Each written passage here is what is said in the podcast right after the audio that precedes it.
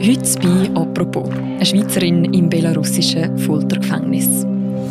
Ein Jahr nach den Wahlen gibt es 610 politische Häftlinge im Land, darunter weiterhin die Schweizerin Natalia Hersche. The name of Natalia Hirsche should be everywhere in your country. Natalia Hersche ist vor gut einem Jahr bei einer Demonstration in Belarus verhaftet worden. Seither ist sie dort in Haft. Because of her values, uh, she prefers to stay in jail because she didn't do anything wrong. Ehemalige Mitgefangene von ihr erzählen von Einschüchterungsversuchen und von Foltern.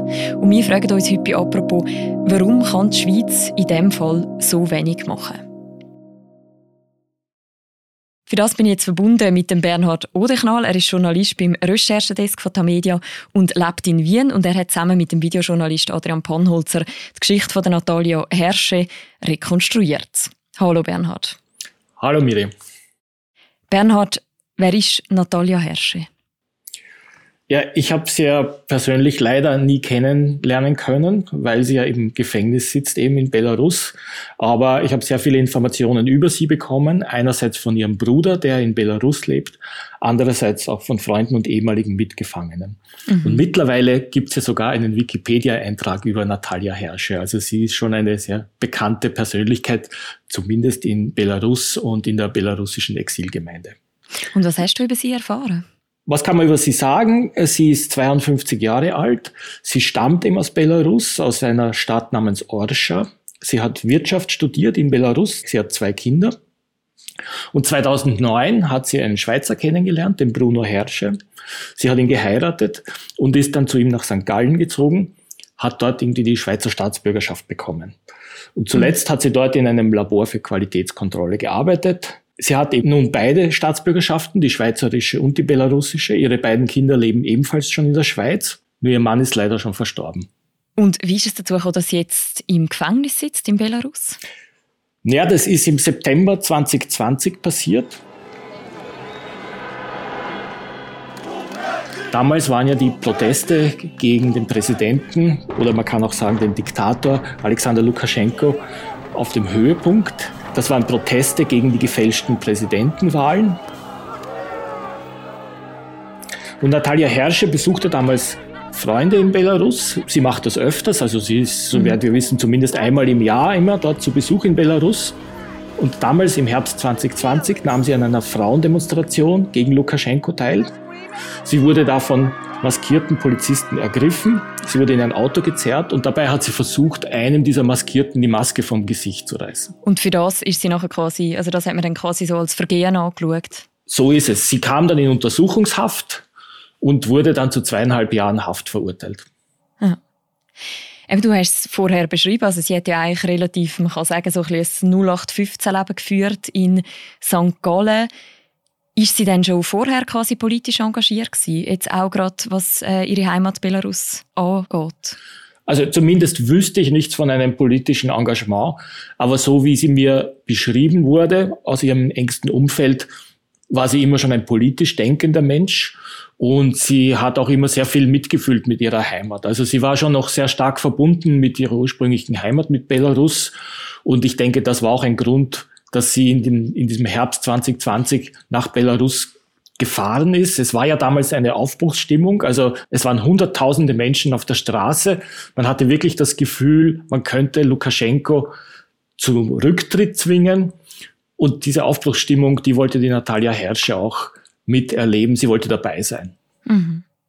Aber schlussendlich hat es für Sie mit dieser Verhaftung geendet.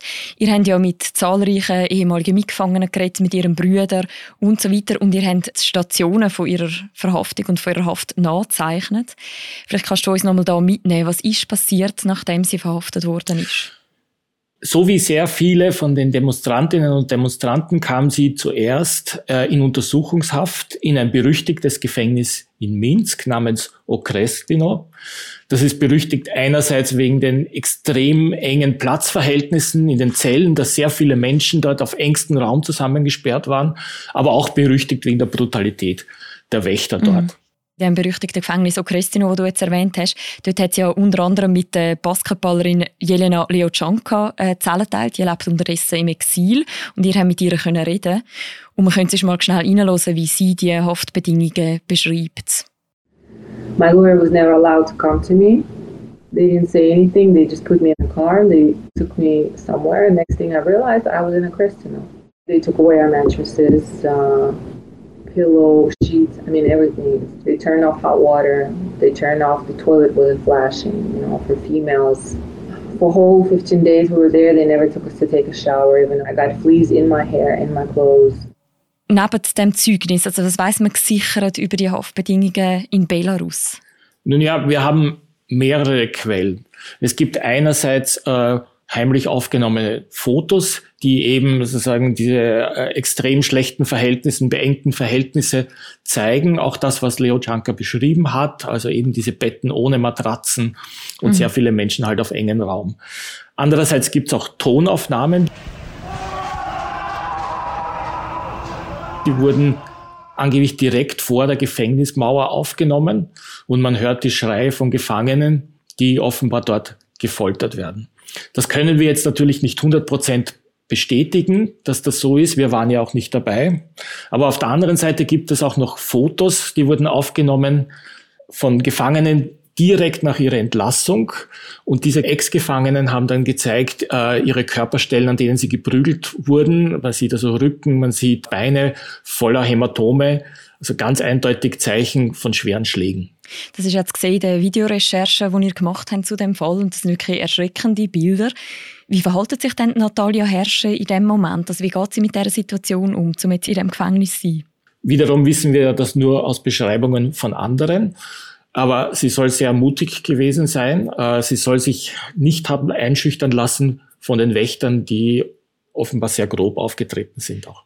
Es gibt auch eine Szene, wo ihre damalige Mitgefangene Jelena Leochanka später euch beschrieben hat. Wir hören es auch damals schnell rein. It was one time so unknown people with masks, they're trying to scare, intimidate us and everything. And we're just like all quiet, waiting because we're nervous. I mean, you don't know, like you can't even see them. And Natasha, she's so brave. In the cell, there's a little sign there that we have to pay 13 rubles 50 cents for each day that they feed us there. And she turned around, she's like, well, you know, thirteen fifty for this food that we get here? That's not good enough. Like this food is not doesn't worth thirteen rubles fifty cents. And we were like all standing, what are you doing? Like let me, you know, we don't know like what they can do. And after they left, we always telling her, like we were laughing because it was in a way funny that she even mentioned that she was brave enough and not afraid to stand up for what is right. Eben, das ist relativ mutig. Ich nehme aber auch an, dass wahrscheinlich Natalia Herrsche als Schweizerin oder als Schweizer Doppelbürgerin auch einen gewissen Schutz hat, den vielleicht andere nicht hatten in dieser Situation. Das ist richtig. Zumindest äh, haben wir keinerlei Hinweise, äh, dass sie geschlagen wurde oder auch sonst irgendwie gefoltert wurde. Ihr Bruder weiß nichts davon und er ist irgendwie noch am engsten mit ihr im Kontakt. Und auch der Schweizer Botschafter Claude Altermann, der hat sie ja regelmäßig besucht, also zumindest einmal im Monat. Und auch von ihm gibt es keinerlei Hinweise auf äh, physische Gewalt gegen Natalia Herrsche. Mhm. Wo befindet sich Natalia Herrsche denn heute? Ist sie immer noch in dem Gefängnis? Nein, sie ist mittlerweile mehrmals verlegt worden, also insgesamt viermal. Und derzeit ist sie in einer Strafanstalt in einem Ort namens Mogiljow. Und äh, was wir von ihrem Bruder wissen, soll es ihr dort etwas besser gehen als in den vorherigen Strafanstalten, obwohl Mogiljow eigentlich bekannt ist auch als recht brutales Gefängnis. Aber soweit wir wissen, ist sie in einer Einzelzelle und wird dort weitgehend in Ruhe gelassen. Und sie von sich aus hat jetzt eigentlich auch kein Bedürfnis, mit ihren Mitgefangenen stärker in Kontakt zu treten. Wir können mit ihrem Bruder reden. Er ist ja quasi so ein im Moment das Sprachrohr von ihr, auch, weil er mit ihr Kontakt hat. Was hat er euch sonst noch erzählt? Wie geht es ihr? Er hat vor allem erzählt, dass es ihr eine Zeit lang gesundheitlich sehr schlecht gegangen ist. Sie hätte äh, Medikamente gebraucht, sie hätte Hormone gebraucht. Das hat sie nicht bekommen, dadurch sind ihr die Haare ausgefallen. Äh, mittlerweile in dieser neuen Strafanstalt in Bagiljow, in der sie jetzt verlegt wurde, dürfte sie ein bisschen besser gehen. Man muss aber auch sagen, dass der Bruder, der ja in Belarus lebt, eigentlich sehr mutig ist, dass er hier offen auftritt, dass er über Natalia erzählt, weil natürlich drohen auch ihm Repressionen vom Regime. Und weiß man etwas darüber, wie lange Natalia Herrsche noch wird müssen in dieser Strafanstalt bleiben? Sie wurde zu zweieinhalb Jahren Gefängnis verurteilt. Das heißt, regulär würde sie im Januar 2023 freikommen. Es gibt ja so etwas wie eine Möglichkeit, um dort schneller rauszukommen. Das wäre ein Gnadengesuch. Natalia Herrsche lehnt das aber ab. Wieso? Ja, das ist richtig. Sie müsste ein Gnadengesuch an den Präsidenten, an Alexander Lukaschenko stellen. Und das lehnt sie ab. Das hat sie mehrmals auch in Briefen an ihren Bruder so bestätigt und ich glaube auch gegenüber dem Schweizer Botschafter. Der Grund ist, dass sie sagt, ich bin unschuldig. Ich habe mir nichts zu Schulden kommen lassen. Das war eine politische Verurteilung und deshalb werde ich jetzt nicht um Gnade ersuchen. Also wenn ich die Geschichte höre, dann ist ja die große Frage, die sich mir stellt, was macht jetzt auch die Schweiz in so einem Fall? Also man hat eine Doppelbürgerin, die inhaftiert ist.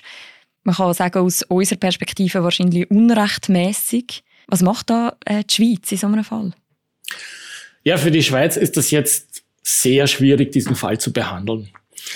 Denn einerseits ist sie eben doppelte Staatsbürgerin, das heißt, sie ist auch belarussische Staatsbürgerin und könnte deshalb also sagen auch wie eine belarussische Staatsbürgerin behandelt werden. Das heißt, äh, es ist eigentlich sozusagen eine Zugeständnis schon der belarussischen Regierung, dass der Schweizer Botschafter Zugang bekommt zu ihr. Mhm. Andererseits gibt es, versucht man natürlich jetzt über diplomatische Kanäle doch eine Freilassung zu erreichen, ohne dass sie ein Gnadengesuch stellt.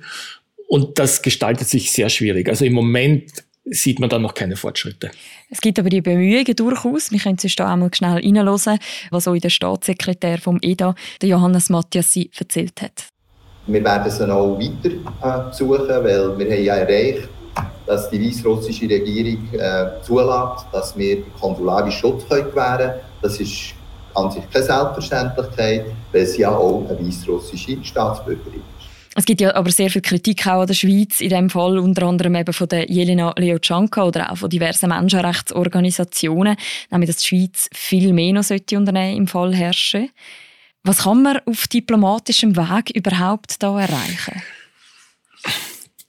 Im Moment sieht es ja so aus, als könnte man nichts oder nur sehr wenig erreichen. Also bis jetzt, äh, das, was erreicht wurde, sind einfach nur die regelmäßigen Besuche von Schweizer Diplomaten was ja im Prinzip auch nicht nichts ist. Also ich glaube, das ist sehr wichtig, auch von Natalia Herrsche, dass sie diese Besucher bekommt.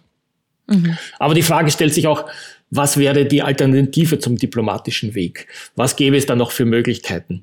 Nun gibt es NGOs in der Schweiz und es gibt auch sagen die belarussischen Exilorganisationen, die verlangen, man müsste viel mehr mit Sanktionen arbeiten, man müsste das Regime viel mehr strafen. Aber nun sehen wir ja, es gibt ja die Sanktionen. Es gibt ja die Sanktionen von der EU, von den USA. Und die haben eigentlich bis jetzt wenig Auswirkungen auf das Regime gezeigt. Also ich zweifle auch, dass man hier wirklich mehr Druck ausüben könnte im Fall von Natalia Herrsche. Der Außenminister Ignazio Cassis war ja im Februar 2020 noch auf Besuch beim Alexander Lukaschenko und er hat im April von dem Jahr sogar noch den belarussischen Außenminister empfangen. Das ist ja bereits jetzt nach diesen Protest. Gleichzeitig hat der Bundesrat sich geweigert, äh, die bekannte Oppositionelle Svetlana Tichanowskaja zu empfangen.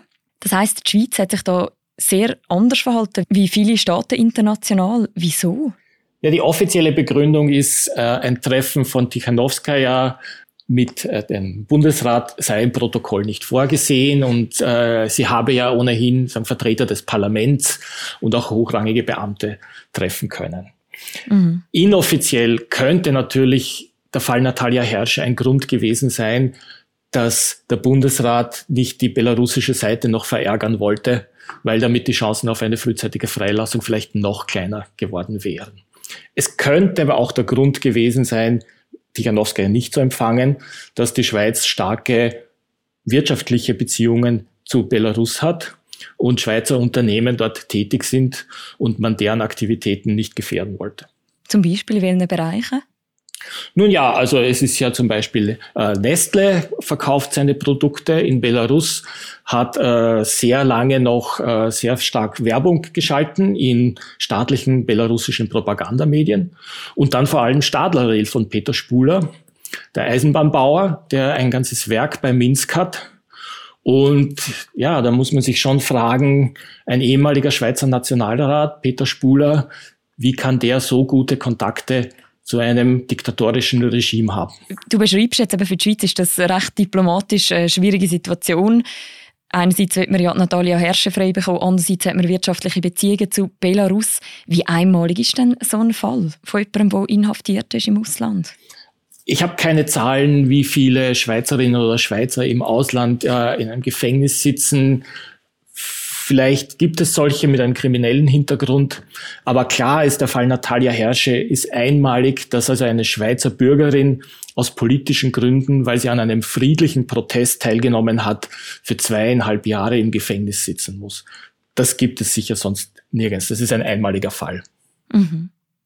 Und gibt es in dem Fall noch irgendetwas, wo quasi einem Hoffnungen machen kann, dass sie vielleicht doch früher freikommt? Solche Regimes wie jenes von Alexander Lukaschenko sind immer sehr unberechenbar.